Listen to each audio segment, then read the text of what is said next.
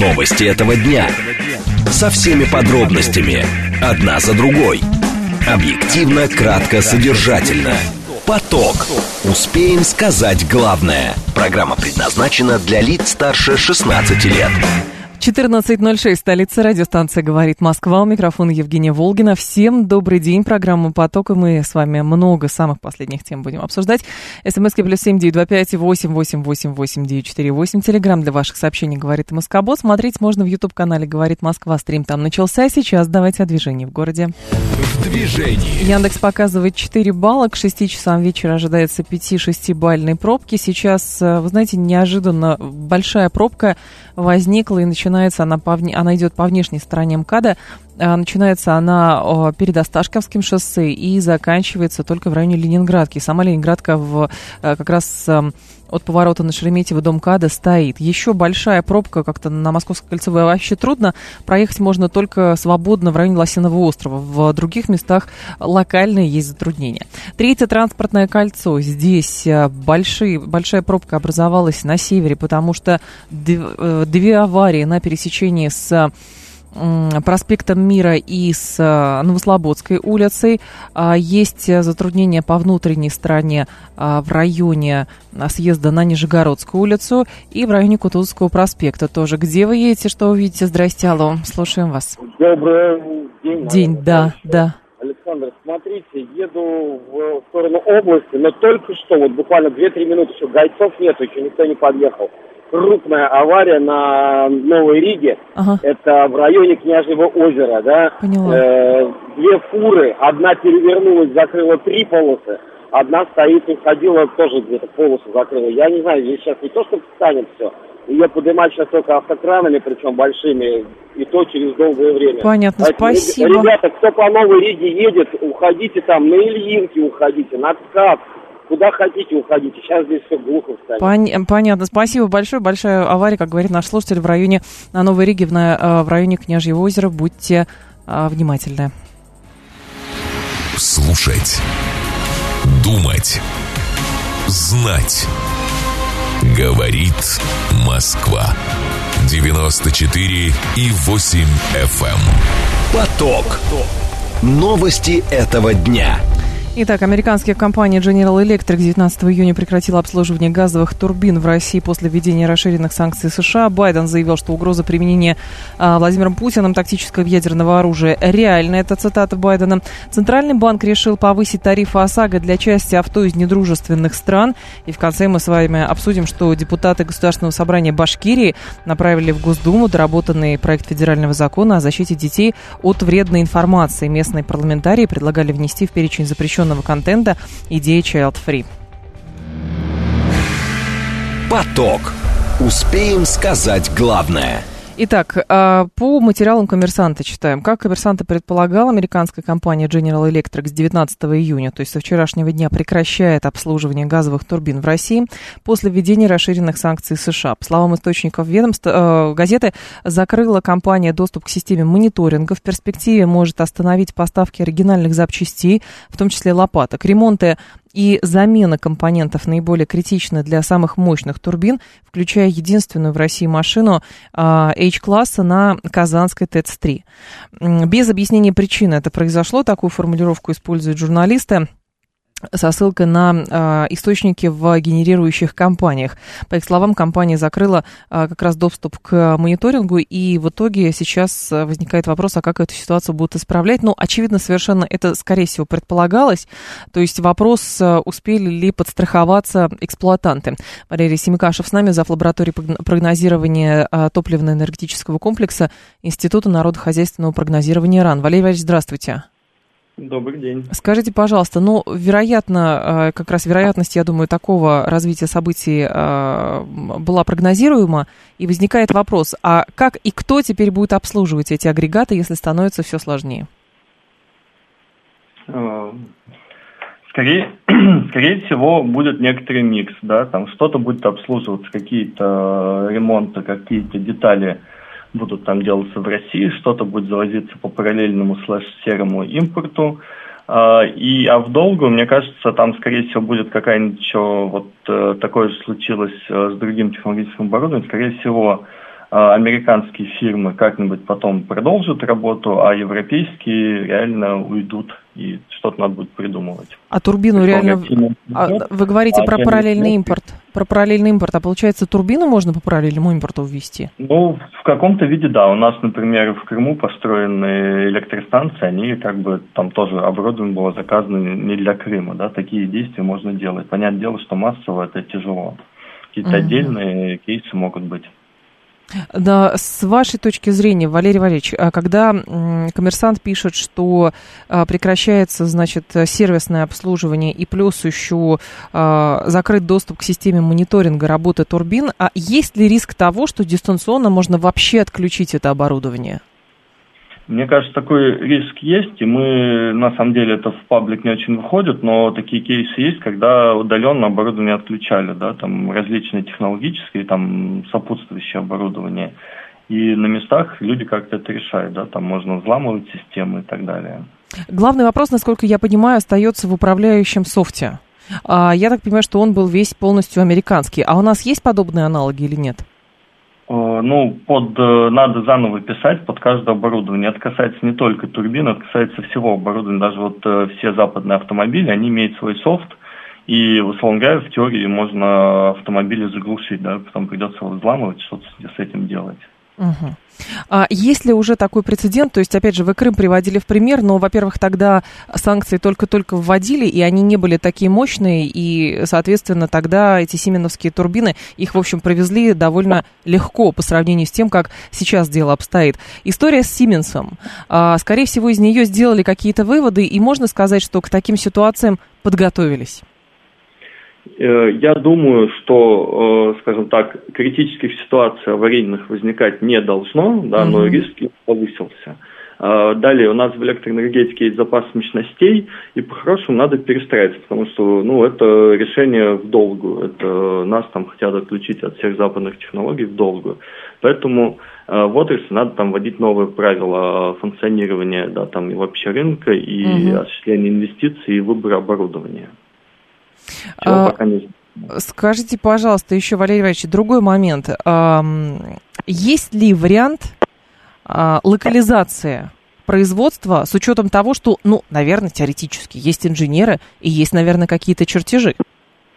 Смотрите, да, а, вопрос в том, что то, как мы локализовали западное оборудование, это была такая история, что мы часть оборудования, часть э, как бы комплектующих производили у себя, но все ключевые вещи это по всем технологиям, и автомобили, и вот э, электропоезда, и турбины, там ветровые турбины, да, мы тоже собирали ветряки. А все ключевые вещи э, западные компании оставляли за собой. Uh-huh. Что делать в текущей ситуации? Надо определиться, у нас, вообще говоря, газа много, да, мы можем использовать старые паровые турбины, у них меньше КПД, но если там, условно говоря, там делать инвестиции с э, стоимостью капитала 3%, а не 8%, да, то мы спокойно выиграем, или 10-12%, да, то мы спокойно выиграем по себестоимости, да, то есть можно такой размен делать. Второй, э, это надо принять решение технологическое, оно пока не принято, делать ли свою газовую турбину с учетом того, что в теории мы там как бы весь мир уходит от углеводородов, да. Мне кажется, это можно сделать, и сейчас у нас есть заделы, это есть и газовые турбины на основе там авиационных двигателей, это там НПО «Сатурн», например, да, и тоже надо доводить их. И есть э, то, что делают силовые машины, угу. они получили несколько лет назад грант, они разрабатывают это. На мой взгляд, там надо раз в пять в 10 увеличить финансирование чисто на него. Как. То есть формально они сделают турбину, как это демонстрационный образец, но надо таких сделать штук 5-10, нарабатывать число так. часов использования и усовершенствовать КПД, и недочет убирать. Эту историю на там 5, 7, 10 лет, и ну, условно, там миллиард долларов надо давать, а не там угу. э, сильно меньше, да, может быть, даже не миллиард долларов, а побольше, да, там 2-3-4 миллиарда долларов чисто на него. Короче.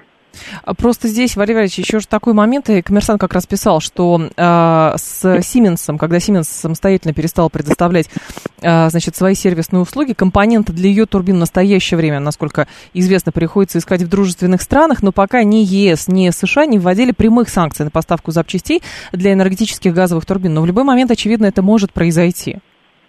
Я бы сказал, что это произойдет.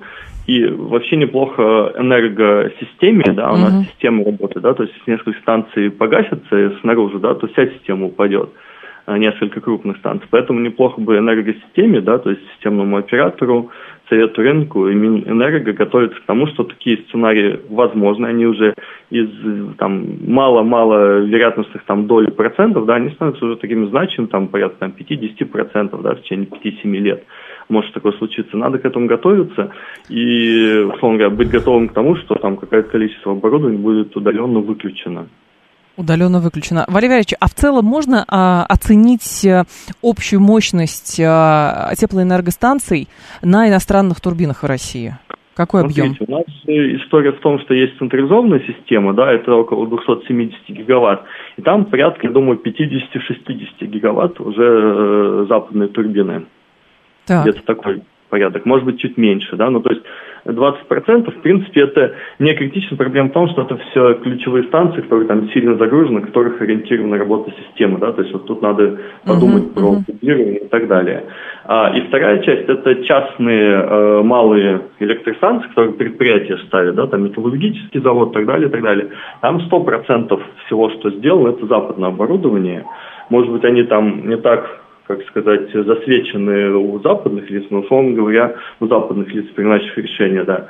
Но, условно говоря, это тоже большой сегмент, это там тоже десятки гигаватт, как оценивают наши исследователи, которые этот сегмент изучают. Понятно. Спасибо большое, Валерий Валерьевич. Благодарю вас. Валерий Семикашев был с нами, зав. лаборатории прогнозирования а, ТЭКа Института народохозяйственного прогнозирования Российской Академии Наук. 7373948, телефон прямого эфира. 7373948, по коду 8495. Так, а, Вайс тоже, наверное, турбины, они чьи, говорит Эксмир? Говорят, наши все-таки. А, так, как пишет, что ДК Сатурн, входящий в Ростех, уже представил российскую турбину ГТ-110. А, Сейчас тестируется ударная в Краснодарском крае. Нилс говорит, в каком году ставили эти турбины? Одно дело, если эта установка была до 2014 года, иное после в 2016, когда у нас уже были санкции, у нас громогласно объявили импортозамещение. Ну, во-первых, громогласно объявить импортозамещение это одно, а полностью импортозаместиться за такой короткий срок это другое. То есть, если в продовольственном секторе это э, довольно быстро произошло, то в технологическом, очевидно, совершенно есть своя сложность. Более того, э, отматываем на некоторое время назад. Никто не ожидал, что, ну, по крайней мере, это публично заявлялось, что объем санкций будет именно таким, и что продолжит докручивать, докручивать, докручивать, и что компании одни уходят просто э, на всякий случай, вот заранее а, себе формируя пути отхода, а другие компании уходят просто потому, что уже есть директива. Директива Соединенных Штатов или директива, а, например, Великобритании, Европейского Союза, потому что, например, новые санкции Соединенных Штатов запрещают оказывать архитектурные и инжиниринговые услуги любому лицу в России. Вот, исключения энергетического сектора в пояснениях как раз не было. Вот в чем дело. Поэтому юристы во всех компаниях работают, и, очевидно, совершенно а, с нашей стороны тоже все риски просматривались. Другое дело сейчас возникает следующее следующее. А, есть ли у нас эм, аналогичный софт, на котором могут работать это оборудование? Подготовлен ли он? А, насколько он защищен? Другое дело, если, как писал коммерсант, значит, э, мониторинговые услуги нет, инженеринговые услуги нет теперь от General Electric, а, соответственно, чертежи с собой забирают, все забирают, а есть, ну, грубо говоря, а есть ли копии? Какие-то, ну, чтобы оно работало, потому что, как предупреждает господин Семикашев, велика вероятность того, что дистанционно это могут просто-напросто отключить. Вот, и, соответственно, к этому тоже нужно готовиться. А что здесь говорит Минэнерго? Оно контролирует ситуацию с прекращением обслуживания General Electric э, газовых турбин в России после введения расширенных санкций США. Запас прочности в единой энергетической системе России есть и остается основной, основой надежного функционирования системы бесперебойного энергоснабжения потребителей. Ситуация под контролем сейчас существует ряд предприятий, имеющих соответствующие компетенции по сервису и ремонту иностранных газовых турбин различного э, диапазона э, по мощности. Внимание! Говорит Москва. 94 и 8 FM. Эм. Поток. Успеем сказать главное. Байден заявил, что угроза применения Владимиром Путиным тактического ядерного оружия реально. Президент США э, считает использование вполне реализуемым. Об этом он заявил, а, значит, в Калифорнии, когда я был здесь около двух лет назад и говорил, что обеспокоен пересыханием реки Колорадо. Все посмотрели на меня как на сумасшедшего. Они посмотрели на меня так же, когда я сказал, что беспокоюсь о применении Путина тактического ядерного оружия. Это реально, приводит слова американского президента Рейтер. Это очень, конечно, любопытное исследование, э, не исследование, а взаимосвязь, которую проводит президент США. Вот. А, с одной стороны, он предсказывал, что пересохнет э, река Колорадо, а, и, соответственно, это происходит. И такую же аналогию он проводит, вот, ну, я поэтому опасаюсь, что Путин применит ядерное оружие. Видимо, он применит ядерное оружие, но к такому выводу приходит Джо Байден. Непонятно почему. Иван Коновалов с нами, военный эксперт и политолог. Иван Павлович, здравствуйте. Здравствуйте. Скажите, пожалуйста, а почему снова пошла какая-то накачка инфополя, что Россия вот-вот применит ядерное оружие? Ну, вы знаете, на самом деле если вы посмотрите последние полгода э, как бы информационные всплески, угу. каждый месяц происходит одно и то же. А вброс о том, что Россия применит ядерное оружие. Либо произойдет что-то кошмарное, э, но это будет связано с ядерным оружием и с Россией.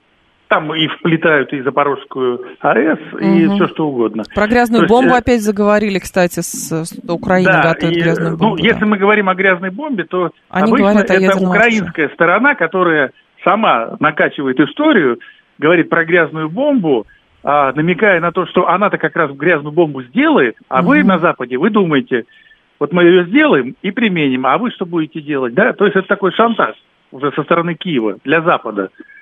Мы это уже к этим, к, нацистам привыкли. Они, в общем, еще пока э, на Западе думают, что они такие розовые пушистые. Но, Иван Павлович, здесь же возникает другой момент. Если одна сторона постоянно о чем-то говорит это, э, и обвиняет другую сторону в каких-то действиях, которых та сторона не принимает, можно ли считать, что Соединенные Штаты Америки, э, как раз нагнетая вот это информационное поле э, и информационно накачивая про ядерное оружие, а может быть, ну не знаю, либо деньги очередные для Украины выделяют, либо еще какие-то более серьезную подготовку а, делают. Ну, как бы готовится общественное мнение для чего-то. Вы знаете, ну, на самом деле, э, абсолютно очевидно, что это шаг отчаяния, поскольку э, есть два вида, два вида э, использования вооружений для окончательной победы. Либо это конвенциональные вооружения, то есть те вооружения обычные, которыми сейчас ведется, ведутся боевые действия. И очевидно, что в, этой, в этом контексте Россия победит, это всем понятно. А, значит, а возникает второй вопрос. Тогда ядерное оружие. Нужно создать ситуацию, при которой на Западе читатель, зритель, там, электорат воспринимает ситуацию так. Россия проигрывает, у нее нет шансов, она применит ядерное оружие. А может, Именно они... так они пытаются выстроить ситуацию. Ну, это понятно, но можно как угодно фантазировать. Просто я, честно говоря, сомневаюсь, что американцы, а, их единственная цель убедить а, собственную общественность в том, что Россия проигрывает, и поэтому она применит ядерное оружие. Может быть, здесь речь идет еще о том, чтобы а, Штаты стремятся легализовать, например, практику опять а, ядерных испытаний, и к этому надо готовить есть общественное мнение, а вот как бы цепочка выстраивается. Мы утверждаем, что Путин применит тактическое ядерное оружие, Россия очень страшная, поэтому давайте возобновим ядерные испытания. Ну, как-то так. Нет, эти вещи не связаны, потому что совершенно очевидно, что ядерные испытания и применение тактического ядерного оружия это как бы из разных, э, э, скажем так, опер, если так уж говорить. Э, американцы, их цель не в этом, а в том, что собственно говоря, есть конкретная задача. Э, значит, сдержать, э, как они говорят, Россию и сдержать Китай. Угу. Китай сдержать невозможно, и это понятно. Все, они уже, это они проигрывают, и все это понимают. Россию сдержать, то есть, а Россию сдерживать нечего. Россия борется за свои собственные интересы, и, собственно говоря, любой нормальный человек, и даже в Америке, когда он начинает разбираться в том, что происходит, он видит, что Россия это себя защищает. Это, нет, она Иван никому не... Подождите, но да. вот и в этой ситуации Соединенным Штатам как раз и нужно создать а, совершенно обратный образ а, угрозы. То есть Россия не, не себя защищает, а она угрожает. А чем она может угрожать? Нет, ну это все равно, что, ну понятно, это как э, создали образ, что Саддам Хусейн, э, значит, угрожал биологическим оружием. Вот, ну, оружие массового уничтожения. Вы не забывайте, что они еще придумали тогда ситуацию, что Саддам Хусейн, э, э, э что Багдад это центр террористических группировок, при том, mm-hmm. что Саддам Хусейн боролся с террористами э, сильнее, чем кто-либо. Да, то вот посмотрите, как они все переворачивали. Нет, я понимаю, просто я к тому веду, что мало создать образ. Скорее всего, может быть, ну, условно, мы приходим к тому, что западные элиты не боятся ядерной войны и вот-вот хотят, э, например, самостоятельно применить ядерное оружие. Ну, к примеру. Потому что нужно же создать образ врага, с которым нужно бороться. Ну, как-то так. Да, в этом, в, этом, в этом э, отношении вы, конечно, правы, потому что, безусловно, что страх перед ядерной войной ушел. А, еще папы тех, кто сейчас не боится, я имею в виду американскую элиту, они еще испытывали вот это вот э, как бы... Потому что они помнили по поводу... Вторую мировую войну, да, и, Нет, и прочее. знаете, не совсем так, а потому почему? что это их дедушки помнили Вторую так. мировую войну. А вот они-то как раз, их папы, они прошли тут самый страшный период холодной войны, когда была страшная накачка, и всем объясняли, что вот-вот сейчас, если не русские ударят, то американцы ударят, чтобы предупредить русских. Или будет наоборот. И все страшно боялись. И это было на самом деле. И вот их папы, вот этих вот нынешней элиты, а, они через это прошли, строили бомбоубежище. А, все это было, правда. А, эти ничего не боятся, потому что не кажется, им кажется, что, ну, слушайте, это ядерная война, это как дискотека. Вот и все. Понятно. Спасибо большое, Иван Павлович. Я вас благодарю. А, Иван Коновалов был с нами, военный эксперт и политолог. Так, а разговоры разных наших телеэкспертов. Как тогда толковать? Они к чему показывают запуски ракет по Великобритании, высчитывают время подлета на Париж и Берлин, говорит Виталий. Сами себя заводят, я думаю. Понимаете, просто здесь есть разница, а, когда с экрана телевидения говорят, а, ну там или где-то, в газетах пишут, в интернете показывают, какие-то люди, которые вообще не принимают никакого решения, и вот у них фантазия включается, это один разговор. А когда, ну, не знаю, эфирное время надо заполнять, ну, что-нибудь такое. Вот, а когда э, президент другого государства говорит, что мы точно знаем, что президент России может применить ядерное оружие, понимаете, это тоже наводит на определенные мысли. Вот. А, и отдельный разговор, с чем сравнивает Байден, почему он приходит к этому выводу. То есть сколько бы российское руководство не говорит, что есть другие виды вооружений, что цели там достигаются и так далее. То есть, с одной стороны, действительно преследуются цели информационной накачки, чтобы Россию там боялись и говорили, что здесь живут безумные странные люди, у которых у каждого в руке красная кнопка, и вот они норовят ее нажать. Это один разговор. Вот. Но за этим, за формированием этого образа следует тогда какое-то действие. Вопрос, какое действие? Если почитать, опять же, а, если почитать ядерные доктрины, например, Соединенных Штатов Америки, все становится предельно понятно. Вот. Ровно как и почитать нашу доктрину. Они вообще разные. Они абсолютно разные. Поэтому, ну, большое, не знаю, э, почему, скажем так, давайте с вами поговорим. 7373948, телефон прямого эфира. Почему Байден настаивает на том, что он уверен, что Россия применит тактическое ядерное оружие? Для чего это делается? Вот. Очень напоминает э, эту теорию еще конца 60-х годов, когда было, был разгар холодной войны. Тогда а, такой был профессор Хан, он придумал лестницу эскалации из 44 пунктов, как раз так называемая лестница Хана которая прогнозировала вероятность э, прямого столкновения э, Советского Союза Соединенных Штатов Америки вот, вплоть до ядерного столкновения. Там 44 пункта было.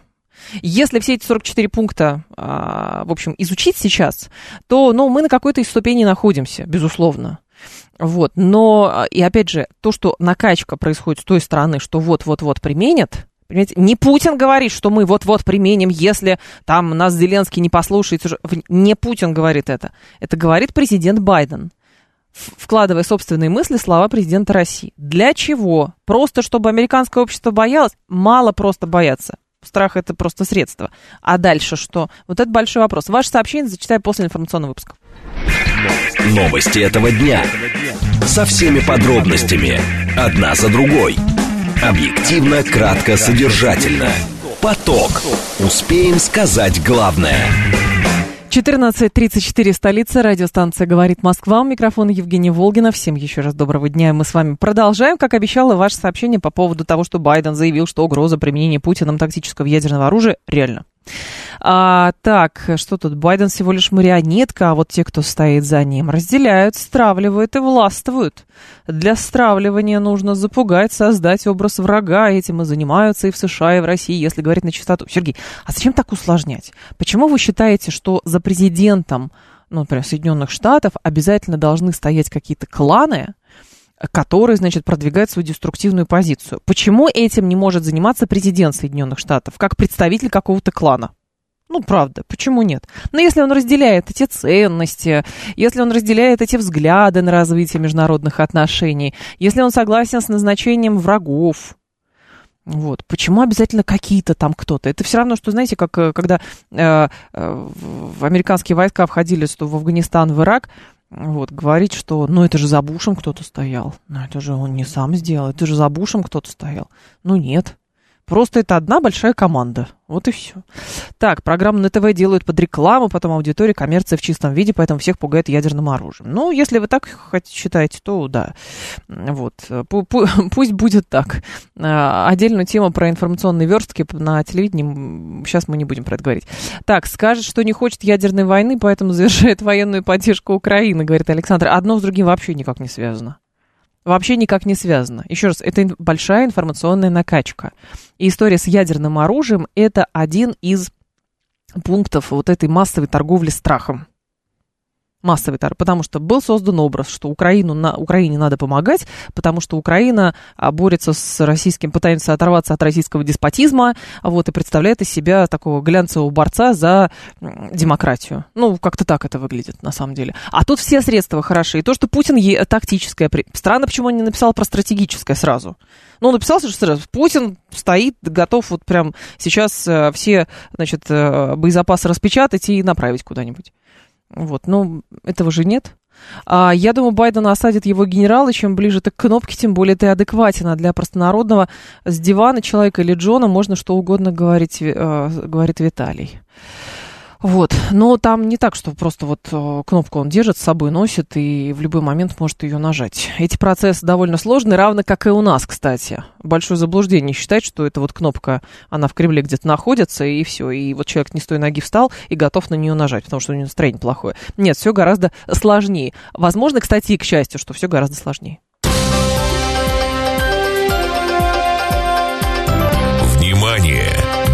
Говорит Москва. 94 и 8 FM. Эм. Поток. Успеем сказать главное. Напоминаю, стрим в Ютубе продолжается. Канал «Говорит Москва». Нам чуть-чуть подписчиков осталось до 100 тысяч подписчиков. Представляете, все благодаря вам, уважаемые слушатели, поэтому, пожалуйста, подписывайтесь. ЦБ решил повысить тарифы ОСАГО для части авто, внимание, из недружественных стран. Для авто из недружественных государств, за исключением легковых машин, физлиц территориальный коэффициент вырастет с 1,7 до 12,5. Это величина, зависящая от конкретного региона и напрямую влияющая на стоимость страхового полиса. Центральный банк предлагает пойти над, э, принять такие меры.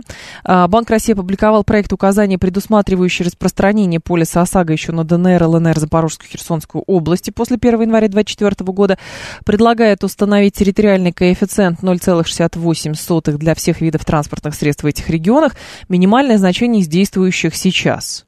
Вот. Но в данном случае нам с вами, конечно, очень интересна вот эта история про повышение тарифов ОСАГО для части авто, ну там для грузовиков в основном а, коммерческих, вот, с, по, с 1,7 до 12,5. Ян, Ян Хайцер с нами на связи, вице-президент Национального автомобильного союза. Ян, здравствуйте. Добрый день. Скажите, пожалуйста, а зачем вводить такие правила, чтобы что? Мне, честно говоря, сложно сказать, ибо иностранные грузовики сегодня фактически не проезжают, как и мы к ним. Вот, и меняются только прицепы. Ну, видимо, это какие-то решения, которые выходят за рамки экономических, отчасти, наверное, какое-то дополнительное давление на недружественные страны. Ну, вот как-то таким образом, потому что какого-то такого прямого рационального смысла я, в общем и в целом не вижу, так как все-таки uh-huh. эти грузовики не приезжают. Поэтому, наверное, все-таки это вопрос политики, а не экономики. Поэтому сложно объяснимо. Наш слушатель просто сразу говорит, э, странно получается, ведь есть все-таки грузовики иностранного производства, которые, сейчас а, найду это сообщение, э, грузовики иностранного производства, которые, значит, здесь закреплены за какими-то компаниями, и получается, что, а, не дай бог, попасть в аварию на них станет гораздо дороже, чем на любом другом. Нет, в первую очередь речь идет, конечно, о машинах, которые имеют российскую, э, вернее, не российскую юрисдикцию. Да? Mm-hmm. Если вы говорите о том, что работают какие-то, может быть, остались иностранные компании, которые владеют грузовиком, чем я, грузовиками, в чем я сомневаюсь. Да. Вот, скорее всего, они уже поменяли юрисдикцию, как и э, с одной стороны, с нашей, так и с западной стороны, и, или же вообще перестали ездить. В общем, каждый подстраивается под э, сегодняшние реалии как может. Поэтому какой-то опасности, я думаю, вряд ли это таит. Если, может быть, человек имеет в виду машину иностранного производства, да, то, да, конечно, да, да, то, ну, это, конечно, никакого отношения не имеет. Отечественная машина, иностранная, важно, кто собственник этого автомобиля, э, компании какой страны, какой юрисдикции принадлежит эта машина. Если эта машина российская, угу. ну или э, страны, с которыми мы по-прежнему дружим, прежде всего стран таможенного союза, там, или Турции, Азербайджана и прочее, да, то это одна история. Если это страны недружественные, перечень их всем нам известен, то это другая история. И к марке автомобиля, к производителю, к, это никакого отношения не имеет. Это имеет отношение к юрисдикции собственника. Okay. Ну вот интересно, что не было, кстати, та- такого пояснения от Центрального банка, потому что сразу второй слушатель пишет, это получается, что иностранный грузовик станет чинить э, гораздо дороже, чем отечественный, а такого количества отечественных нету. Но, как мы с вами выяснили, все-таки из политической плоскости, а не экономический вопрос, да? Я полагаю, да, я полагаю, uh-huh. что да, поэтому люди могут не беспокоиться, потому что по-прежнему грузовики иностранных производителей к нам попадают посредством параллельного импорта через разные пути, ну, нам приходится ими пользоваться, потому что, к сожалению, или они более пока совершенны, чем наши отечественные. К нам попадают и китайские машины дружественные, вот, которые тоже в некотором роде лучше наших. Ну и КАМАЗы по-прежнему с МАЗами бороздят просторы мирового океана, не с таким комфортным, как хотелось бы, но тем не менее. Поэтому у нас сегодня есть разные машины, разные машины, в том числе и новые, приобретаются – и все в первую очередь относится к юрисдикции компании, которая владеет этой машиной.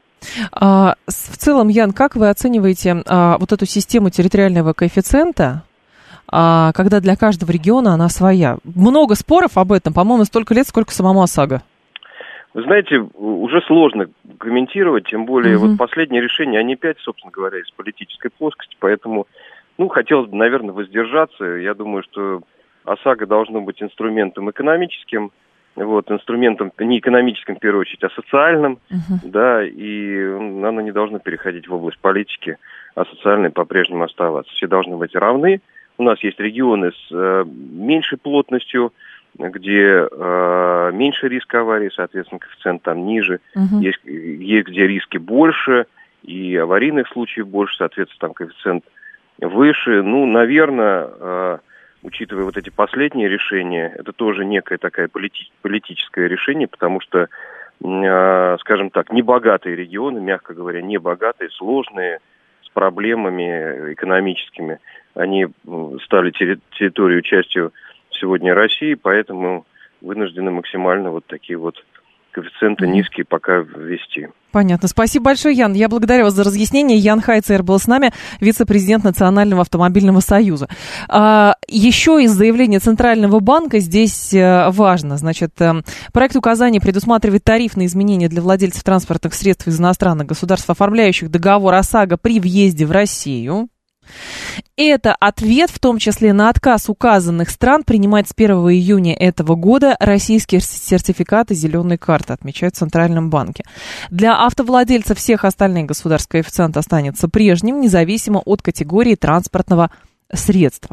Вот. Указание вступит в силу через 10 дней после его официального опубликования. Так, э, переложено потребителей расходы, говорит Агенштаз. Нет, уже выяснили, что это действительно политический момент, а не экономический. Ну, вопрос, кстати, почему он именно такой? То есть сделать невыгодным эксплуатацию э, иностранных э, значит, техники, прикрепленной к иностранным компаниям здесь. Вот, хотя иностранные компании и так сами другие государства закрыли транзит для российских грузовиков. А у нас решили, ну хорошо, вы можете ездить, но просто у вас тариф ОСАГО будет выше.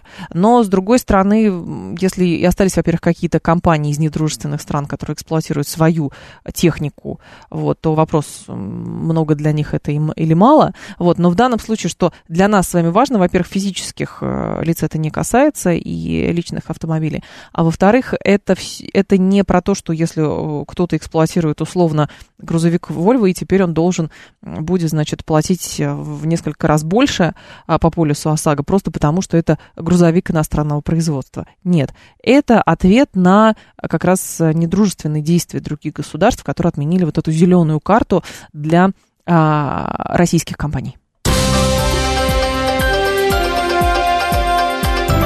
Внимание! Говорит Москва. 94 и 8 FM. Поток. Успеем сказать главное. Курултай Башкирии изменил законопроект о Child Free после замечания РПЦ. Башкирские парламентарии скорректировали текст законопроекта о запрете на распространение среди детей и подростков идеологии Child Free после замечаний РПЦ. А, значит, патриарх Кирилл посчитал, что прежняя редакция документа ставит под запрет публикацию информации о монашеском образе, образе жизни, исключающем рождение детей. Новая редакция законопроекта предполагает, что запрещенной для распространения среди детей и подростков будет информация, будут сведения об отказе от рождения детей, не связанном с медицинскими противопоказаниями и религиозными убеждениями. Отмечается, что в целом концепция документа нашла широкую поддержку в обществе среди депутатов.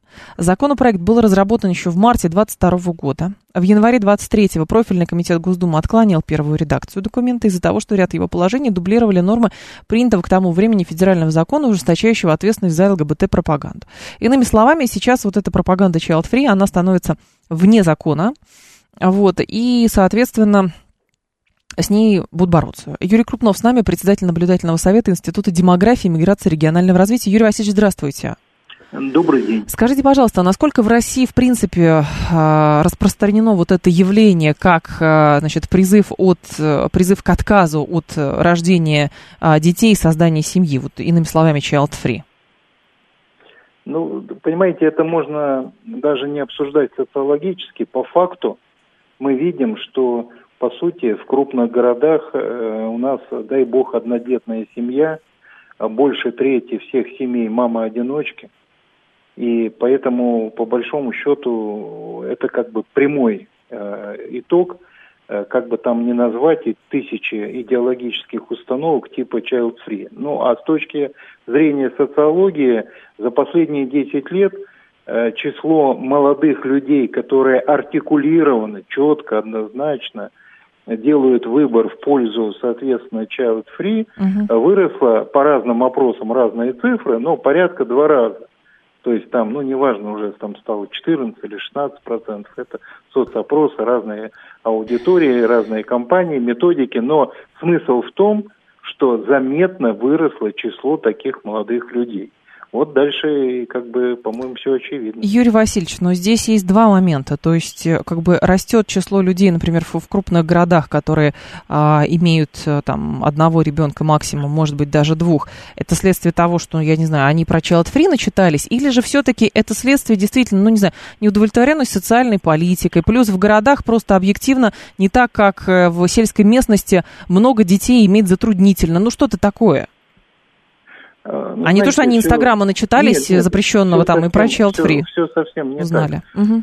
Все совсем не так, потому что, во-первых, в сельской местности у нас практически рождаемость сравнялась с несельской местностью. Угу. То есть, если брать городское население и сельское, никаких э, каких-то таких заметных различий нет. Это первый пункт. Второй пункт, то есть это из прошлого, из какого-то далекого.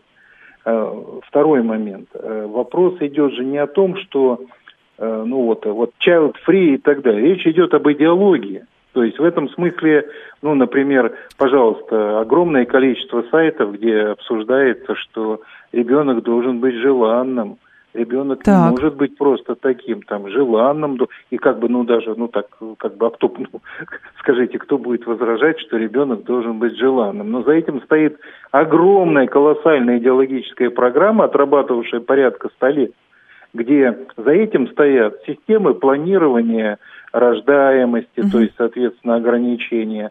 Дальше о том, что желанный, но Э, так сказать, вот, а в принципе это очень сложно, чтобы был желанный, поэтому лучше быть child-free, чтобы вообще никого детей там не порушить.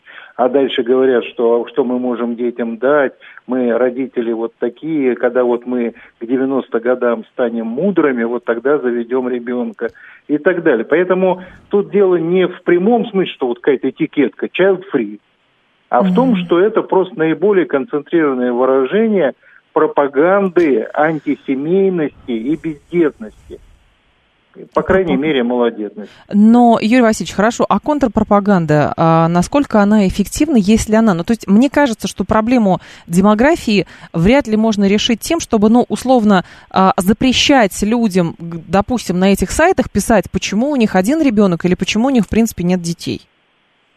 Ну, подождите, опять, вопрос же идет немножко о другом. Вопрос идет о том, как я понимаю, да. вот в этом законопроекте и в подобных, там все-таки четко говорится о фиксированной идеологии. То есть не о том, что у тебя мысли какие-то пошли по древу, или вот как я сказал про желанных детей. Ну, желанное и нежеланное, это тут привязать к child free в чистом виде сложно. Когда напрямую говорится, создается, например, группа и говорится, uh-huh. девочки, вот мы с вами передовые, да, да, и мы с вами осознаем, мы с вами осознаем, что недостойно иметь детей, как одна из мотиваций, недостойно иметь детей, дети это такое счастье, это создание Божие, а мы недостойны. Поэтому давайте здесь, девочки, вот будем с вами общаться, уже у нас набралось 10 тысяч и так далее. Вот это в чистом виде пропаганда child free бездетности по причине того, что якобы мы недостойны детей. Угу. Либо наоборот, там ближе к чайлд-хейтерам уже и такие появились, где говорят о том, что ну, дети, они мешают нашему саморазвитию, и так далее. Все это здесь. Запретите летать с детьми в самолете, они слишком громко кричат. Но вот, вот из этой части. Вот, видите, Ой, я бы их тоже запретила части. бы тоже. Да. Ну, в смысле, не детей, а тех, кто ну, призывает не летать. Нет, нет, Евгений, я понимаю и полностью согласен. Я просто к чему это говорю? Здесь, конечно, ну, надо поточнее фокусировать, надо потоньше всю эту законодательную норму отрабатывать. Но проблема колоссальная есть. Другое дело, вы правы, и в том, что чистая контрпропаганда и чистые запреты, это, ну, ни о чем, это копейки. Потому что основной это вопрос, это э, сосредоточить все силы страны и государства и общества на э, ответ на вопрос, который не имеет сегодня ответа на самом деле. Почему люди отказываются рожать? Это всемирная историческая проблема. Впервые mm-hmm. во всемирной истории люди отказываются рожать. Можно ну, говорить про общество потребительства, про то, что комфорт разбаловал, про то, что сегодня женщины все не такие, а мужики все козлы, пятое, десятое. Это все будет даже где-то какими-то кусочками там важно и нужно. Угу. Но проблема пока не имеет культурных средств решения. И вместо того, чтобы задуматься над этим и чтобы вообще понять, что вопрос демографии это вопрос нашей жизнеспособности, угу. Вот. Вместо этого мы, конечно, бьем по хвостам, по отдельным точкам. Здесь я с вами полностью согласен, и тем более только запретительными мерами мы ничего не сделаем. Спасибо большое, Юрий Васильевич. Я вас благодарю. Юрий Крупнов был с нами, глава наблюдательного совета Института демографии, миграции и регионального развития. Давайте с вами на эту тему поговорим. Это же правда очень интересно. То есть, с одной стороны, депутаты идут, ну, есть проблема, надо ее решать, надо запретить. Надо запретить говорить о том, что по какой причине люди, например, ну, не хотят иметь детей. Ну, как-то так. То есть, а, но вместо этого, во-первых, да, контрпропаганда, а во-вторых, именно культурно. Как эту ситуацию исправить? То есть депутаты, запрещая, ну, во-первых, нужно, видимо, какое-то определение еще найти пропаганде child free, вот, с одной стороны, депутатам а, нужно а, проявить эффективность свою, показать, то есть давайте мы запретим любые разговоры об этом. С другой стороны, у нас же сейчас феноменальная детоцентричность. Вот. А все крутится вокруг детей. То есть, смотрите, есть две диаметрально противоположные тенденции. С одной стороны, есть некий child free, который объявляется государством очень опасными людьми, и, соответственно, нужно эту всю пропаганду запрещать. Нужно, видимо, перестать говорить о том, почему там люди не имеют детей, или выказывать э, где-то, может быть, на открытых площадках, почему вот а, там человек хочет только одного ребенка, или там отказывается больше рожать, ну, вот, и объявить его, что, ну, не знаю, а, предать астракизму. Вот. А с другой стороны, все вокруг детей, все надо ради детей, все лучшие кружки ради детей, полу, развивать его с, с полугода, все вокруг детей и так далее, дети, значит, э, жизнь на плаху положить ради детей. То есть какие-то две абсолютно полярные а, точки. А вот как-то вот посередине что? 7373948. Как вы формулируете для себя вот эту задачу? То есть э, child-free – это проблема с вашей точки зрения или нет? 7373948, телефон прямого эфира. 7373948, по коду 8495. А, давайте вас послушаем. Здравствуйте, алло. Здравствуйте, Евгения. Костя да, Костя. Ну, ну, это не child free, насколько я знаю. Вы я выполнили программу. Я батя из анекдотов. Так. То есть э, у меня отношение к детям, у меня вот все наши знакомые говорят, ну, у тебя пацаны прям самостоятельные, они у меня все могут там и поесть, добыть, и чего-то там какие-то дела сделать. Потому что ну, у меня жена, она, короче, пытается вот это детоцентричность, вот это все, как же мы там, я говорю, давай третьего заведем, у нас мы потянем. На еду нам хватит, а дальше разберемся. Она, нет, типа, надо детей там все это учить, э, заниматься. Ну, мы Кормить тоже пойти. занимаемся в меру своих и финансовых, и временных возможностей. Откуда, Костя? Деле... Нет, я понимаю, Костя, ну смотрите, мы с вами примерно ровесники. А, и возникает да. вопрос, вот есть молодые люди, которые, ну, помладше нас лет на 15. И у них вот это вот есть, надо там для себя развитие и прочее. Откуда взялось, что если ты рожаешь ребенка, ты деградируешь, и поэтому лучше его не рожать? Мне кажется, что проблема именно в этом кроется. Либо твоя личная жизнь, и твое личное счастье или несчастье, либо дети, и тогда положи всю жизнь вот на плохо материнство. Знаете, я что думаю? Вот э, я пытался брать на работу вот этих э, ребят, которые младше меня лет на 10. Так. Они вообще не приспособленные к жизни. Они инфантильные до ужаса. Они даже исполнить то, что им сказали, не могут. Поэтому они за себя отвечать не могут. Собственно, какой им отвечать за детей? Я считаю, вот как-то у вас в передаче как раз обсуждали национальную идею, угу. всякую вот эту пионерию. Так. Мне кажется, только через это можно в следующем поколении бороться с деторождением. Смотрите, ситуация, вот э, реально э, люди будут рожать э, детей, так. когда они уверены, что, что государство поможет им воспитать этих детей. Ну, грубо говоря, вот так. Ну, сады, школы, понятно. Сады, школы, поликлиники, э, квартиры. Спасибо большое, Костя. Это правда. Это в базе. Вот. Э, это действительно, ну, вроде как у нас социальное государство, и у нас есть школы, сады, поликлиники. Вот, мат капитала и прочее, прочее, прочее. То есть так ли опасно, давайте так, так ли опасно вот эта теория у child free?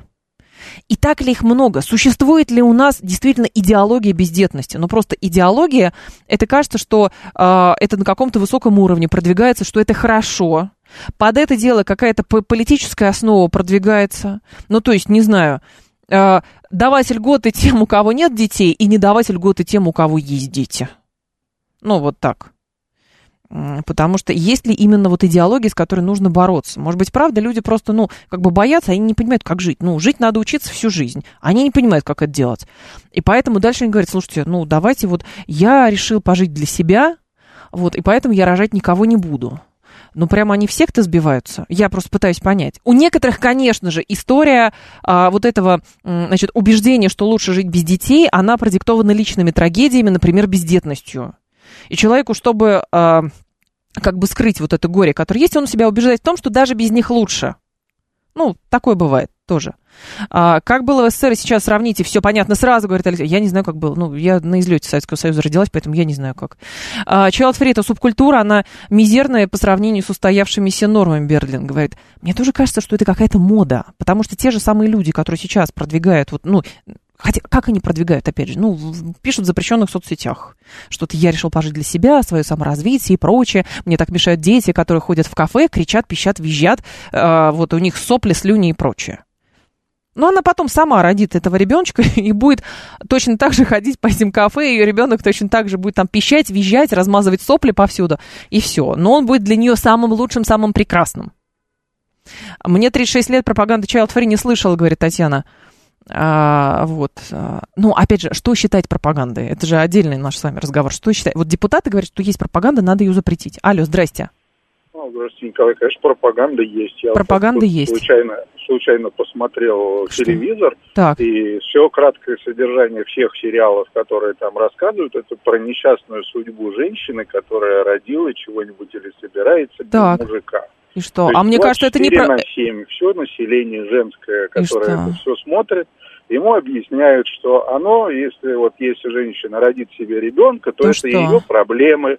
Рожать ее не просили, что это дорого. Да, именно по... спасибо большое. Но я вам скажу, что все эти сериалы, о которых вы говорите, во-первых, у вас есть время смотреть эти сериалы, классно. Все эти сериалы гимн силе женщины лишний раз доказывая, что рождение детей добавляет новых компетенций. Это не крест на самих себе. Даже если этот муж уйдет, что-то с ним случится и так далее. Женщина может вынести. Да, возможно, она откажется рожать еще дальше детей. Но один ребенок у нее точно будет. И она будет гораздо сильнее. 15 часов новости продолжим.